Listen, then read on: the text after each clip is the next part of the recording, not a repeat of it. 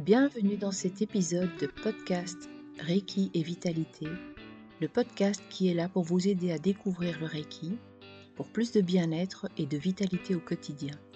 Mon nom est Sonia Tollet, je suis praticienne et enseignante de Reiki Uzui.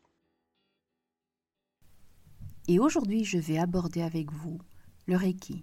Est-ce la thérapie du bonheur? Mais d'abord, c'est quoi le bonheur? Ce mot est employé à toutes les sauces. L'idée fait rêver, mais vraiment, que sait-on du bonheur? Sur quoi donc repose-t-il? Admettons d'abord que le bonheur est une réalité, qu'il survient quel que soit l'âge, l'apparence physique, le quotient intellectuel, quelle que soit l'éducation, quels que soient les revenus financiers ou même le pays dans lequel nous vivons. Le bonheur est observable et reconnaissable au grand sourire qui illumine les visages. Il n'a par contre aucun critère standard. Ce qui rend l'un heureux peut laisser l'autre totalement indifférent, et même c'est une expérience subjective qui ne vient pas forcément là où on s'y attendrait. Le bonheur se distingue du bien-être et du plaisir, qui sont des ressentis physiques, mais ceux-ci peuvent engendrer l'expérience du bonheur. La dopamine est l'hormone qui, quand les conditions sont rassemblées, stimule la recherche du plaisir et de la récompense activant ainsi le sentiment de bien-être et donc l'expérience du bonheur. Mais celui-ci est aussi une affaire de santé.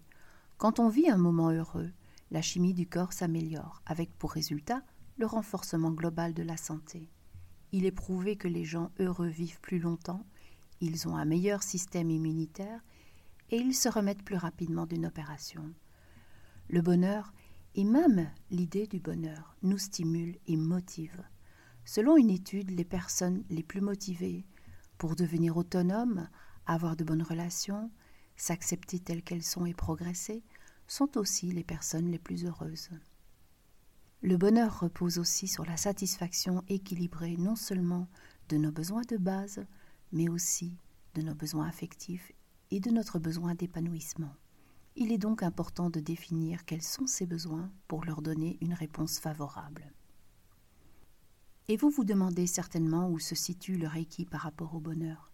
Si le Reiki est une méthode énergétique d'accompagnement au bien-être, il est aussi souvent défini comme permettant d'effectuer un travail sur soi, et donc de transformer nos difficultés intérieures. Souvent, celles-ci nous font dire qu'au fond, nous ne sommes pas heureux. C'est le signe qu'il y a une perte ou un blocage d'énergie. La démarche globale du Reiki permet de libérer les énergies internes bloquées celles-là même qui nous font ressentir des difficultés face à une ou plusieurs situations dans notre quotidien. Elles se présentent sous la forme de tensions qui sont à l'origine de beaucoup de désordres. Ces difficultés engendrent le mal-être ou la souffrance psychologique et entraînent souvent des douleurs physiques. Évidemment, l'énergie bloquée chez la personne déclenche diverses difficultés ressenties sous forme de malaise ou de mal-être. Ce sont des signaux d'alarme envoyés par le corps. Et si la personne ne s'en occupe pas, ils deviendront de plus en plus fréquents et de plus en plus éprouvants. Cela peut se traduire par des périodes d'angoisse, par de la fatigue, un manque de confiance en soi, des douleurs physiques, une maladie, du stress, la déprime, l'insomnie, un mal-être au travail, une insatisfaction relationnelle ou une insatisfaction globale. Mais L'énergie bloquée déclenche aussi des difficultés plus profondes, comme le mal de vivre, le sens qu'on n'arrive plus à donner à la vie, les situations conflictuelles qui se répètent, les fragilités émotionnelles et psychologiques, la perte de repères. Et pour y faire face, la personne devra augmenter son énergie, ce qui lui permettra à terme de faire l'expérience très concrète d'une transformation personnelle. C'est là que le Reiki accompagne la personne en transformant ses énergies. Elle fera à nouveau alors l'expérience du bien-être, ce qui va enclencher la réconciliation avec l'idée du bonheur, et puis un jour avec le bonheur lui-même. Quand la personne découvre qu'elle n'est pas juste un corps, qu'elle n'est pas juste un cerveau non plus, quand elle découvre la relation corps, esprit, énergie et l'importance de les amener à l'équilibre, le stress et les douleurs disparaissent progressivement et une autre expérience s'invite à elle.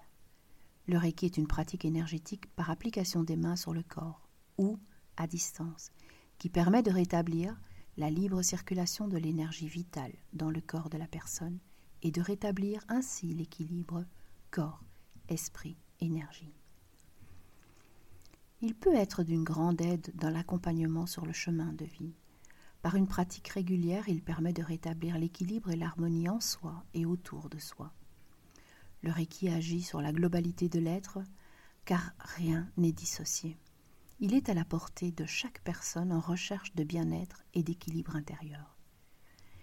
Et de plus, il amène vers une meilleure santé et un mieux-être dans l'ouverture du cœur et de l'esprit.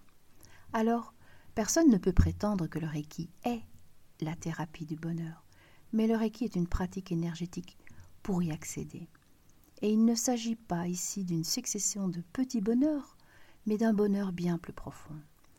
En se situant dans le champ du bien-être, son travail d'arrêt des mécanismes qui génèrent de la souffrance ne conduit pas à des petits moments de bonheur non durable. Non, non. Le Reiki est bel et bien à l'origine de l'émergence d'un bonheur bien plus profond, d'un bonheur intérieur, un bonheur propre à la personne. Et en ce sens, il stimule toutes les dimensions de l'être humain. Il accompagne celui qui veut se libérer des épreuves et qui tend vers son accomplissement personnel. Le Reiki change la vie. Il nous met sur notre chemin. Alors, dès maintenant, cessons de subir et devenons acteurs de notre bonheur.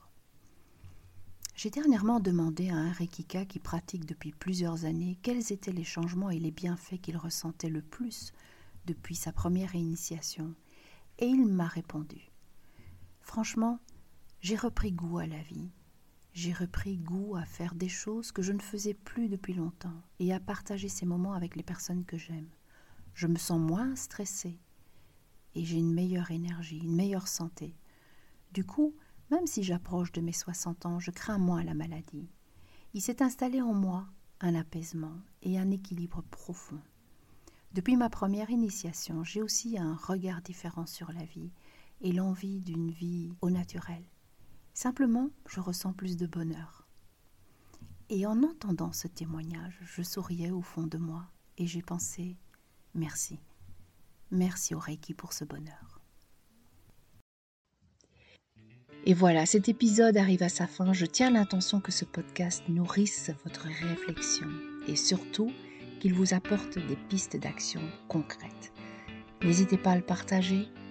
N'hésitez pas à me laisser vos commentaires et puis je vous retrouve très bientôt dans un prochain épisode du podcast Reiki et Vitalité.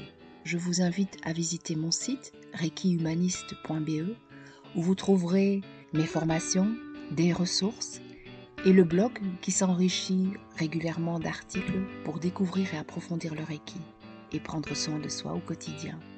Alors à bientôt